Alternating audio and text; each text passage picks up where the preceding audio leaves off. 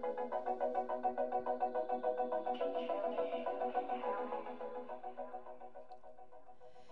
ということで始まりました。おしゃれのロイトクラジオ。えー、本日で781回目の配信でございます。この番組ではあなたに巻きつくファッションへの思い込みイコールおしゃれ呪いをバサバス解いていきます。服装心理学をベースにおしゃれをもっと楽しみ、自分を変えるコツをお届けしています。お相手はパーソナルスタイリストで公認心理師の久野里沙です。本日もよろしくお願いいたします。さあ、あの、まあ、スタイリストが私もスタイリストなんですけど洋服を見る時って、まあ、いろんなアプローチがあると思うんですけどあの間違いなく言えることは多分あの一般の方が普通に洋服を見る時の目線よりもはるかに細かいところを瞬時にチェックしてるなっていうふうには思うんですよね。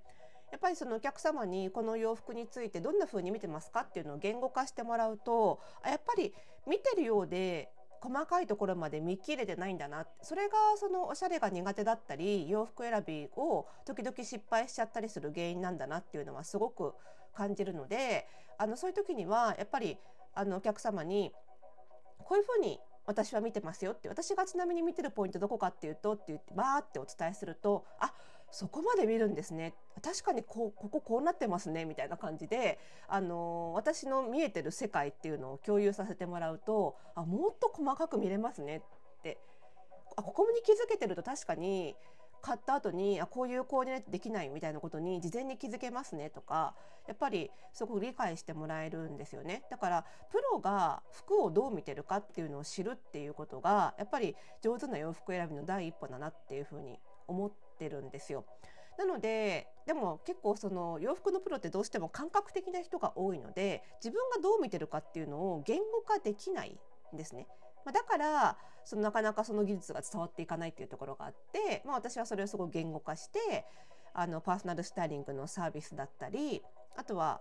オンラインサロン服装診ラボみたいなねああいうところだったりレッスンだったりでお伝えしてるっていうことなんですけどでその服装診ラボの方では毎月それを月ごとにテーマを決めてテーマを掲げることでねよりあ今回はここを見るんだなここを学ぶんだなって意識が向くから、まあ、より理解しやすくなるっていうことで毎月テーマを決めてあのテキストで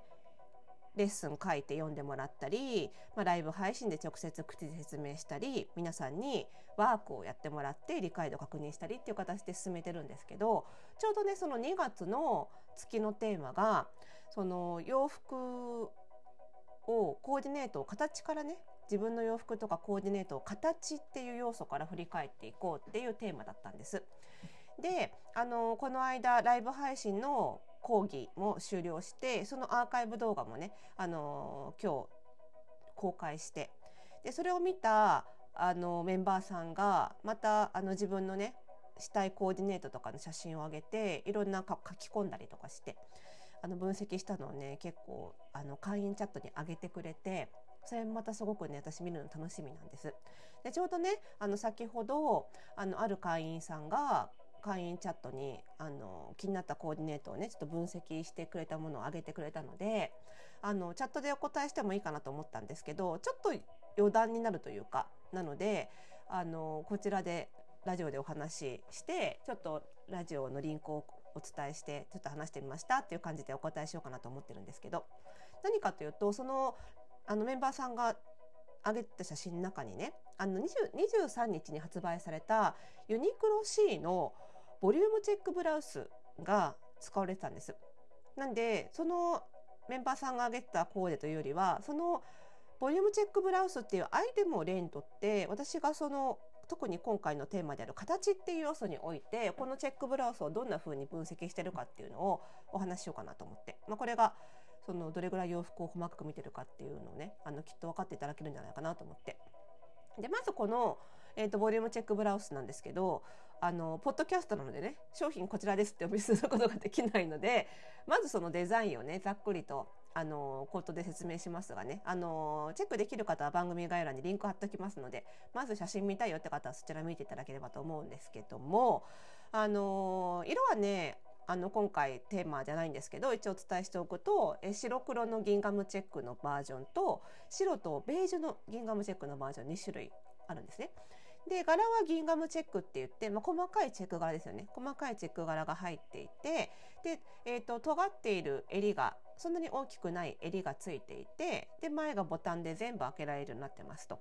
で見頃体の部分はね比較的ゆったりとしていて、えっと、出して着るとちょっとふんわりと風をはらんで揺れるぐらいのちょっとゆったりとした感じ。で素材はちょっと薄めですね。風をほんとはらんでふわふわふわっとあのはためくぐらいの薄さ。軽さがあるタイプで袖が特徴的でボリュームチェックブラウスっていう商品名の多分ボリュームは袖のデザインから来てると思うんですけど袖が特徴的であの袖口に向かって大きくバルーンスリーブって言ってあの弧を描いて膨らむような形の袖になっています。で、えーと、後ろを見てみると後ろヨークって言ってね後ろのあの肩甲骨あたり横一直線切り替えが入っていてそこにバーッとギャザーが入ってますよっていうこの辺もちょっと面白みがあるデザインで後ろはよりちょっと膨らむ感じになってるデザインのチェックシャツでございます。でこういう形を見た時にあのまず私が感じるのは、まあ、ミックス感を出してデザインしたんだなっていうのを見るわけですよ。何がミックスされてるか、まあ、今回形がテーマなので形の面でミックス感があるんですけど何がミックスされてるかっていうとこう真逆な要素が混在してるんですね。一つは直線っていう要素と曲線っていう要素。直線要素はギンガムチェックっていう柄ですよねまず縦線と横線まっすぐな線が交差しているこれ直線の要素ですよね。でプラス襟ギンガムチェックのシャツなんか結構丸襟のデザインなんかも結構ありますけどこのシャツに関しては、えー、先が尖ったレギュラーカラーの直線の襟になってます。一方、えー、袖口袖口に向かったバルーンシルエットこれは曲線ですよね大きく弧を描いた曲線ですよね。でプラスその背中とか前のヨーク部分に入ってるギャザーで素材が波打ちますから、まあ、これも曲線なわけです。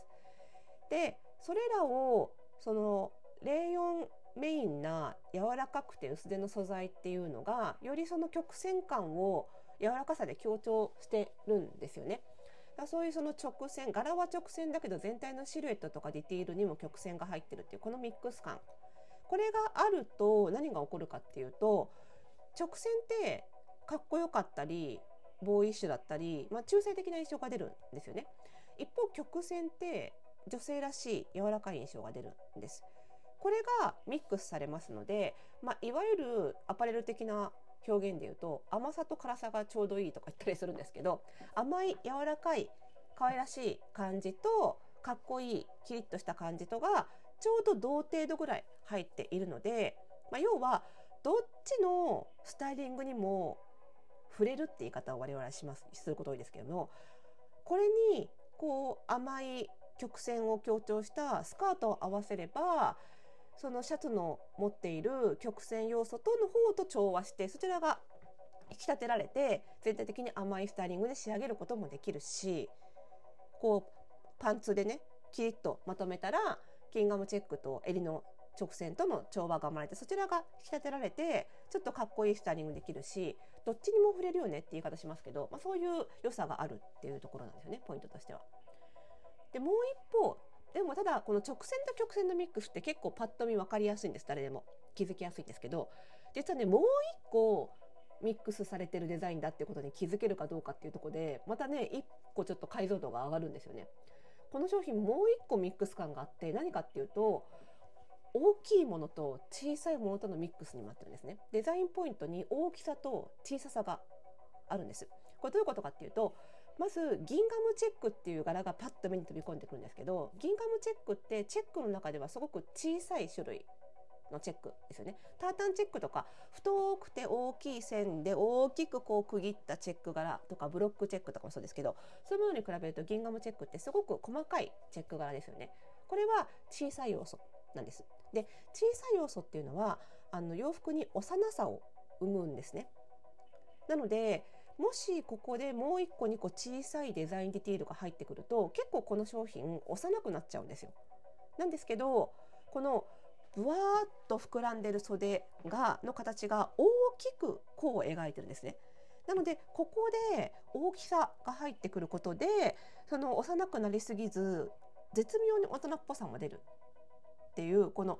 大人っぽくも若々しくもフレッシュにも着れるっていうそのミックス感も実はあるっていうところが結構ねこの商品のポイントなんですよね。そうすると大人っぽいスタイリング大人っぽいディティールは割ときれいめに着やすいっていう言い方をしますね。そのきちんとした格好にも使えるしでもギンガムチェックっていう小ささもあることでジーンズとかコンパースのスニーカーみたいなカジュアルにも似合うっていうきれいめカジュアルどっちにもいけるっていうことにもつながってくるわけです。曲線と直線のミックスは女性っぽくも中性的にもできる。大きいものと小さいもののミックスはきれいめにもカジュアルにも振れるっていう。この2つのミックス感があることでかなり守備範囲の広いアイテムだよね。じゃあ今回はどういう感じでスタイリングしようかなっていう思考回路で私なんかはこうスタイリングをしていったりお客様にご説明をして着こなしを一緒に考えたりっていうことをやっていくわけです。まあ、こんな風にねあの一つ一つの服をあの形だけじゃなくて色とか質感においてもね分析できるようになっていくとねもっとねあの服に対しての解像度が上がるので本当にね雑な買い物をしなくなります。すごくねあの買い物が楽しくなりますのでねこういう分析を服装診療後で実際に皆さんにもやっていただいて私がもっとこんな風に細かく見れますよってねフィードバックをお渡ししてどんどんね皆さんスキル上がってますのでえぜひね興味のある方はご入会いただければと思います。来月はね今度質感にフォーカスをしてまた洋服をねしっかり分析していきますのでねあのー、また好きな方は結構楽しめると思いますしね質感は垢抜けにねつながりますのでね、えー、ぜひね番組概要欄のリンクからご入会検討してみてください。それではまた次回の配信でお会いしましょう。おやすみなさい。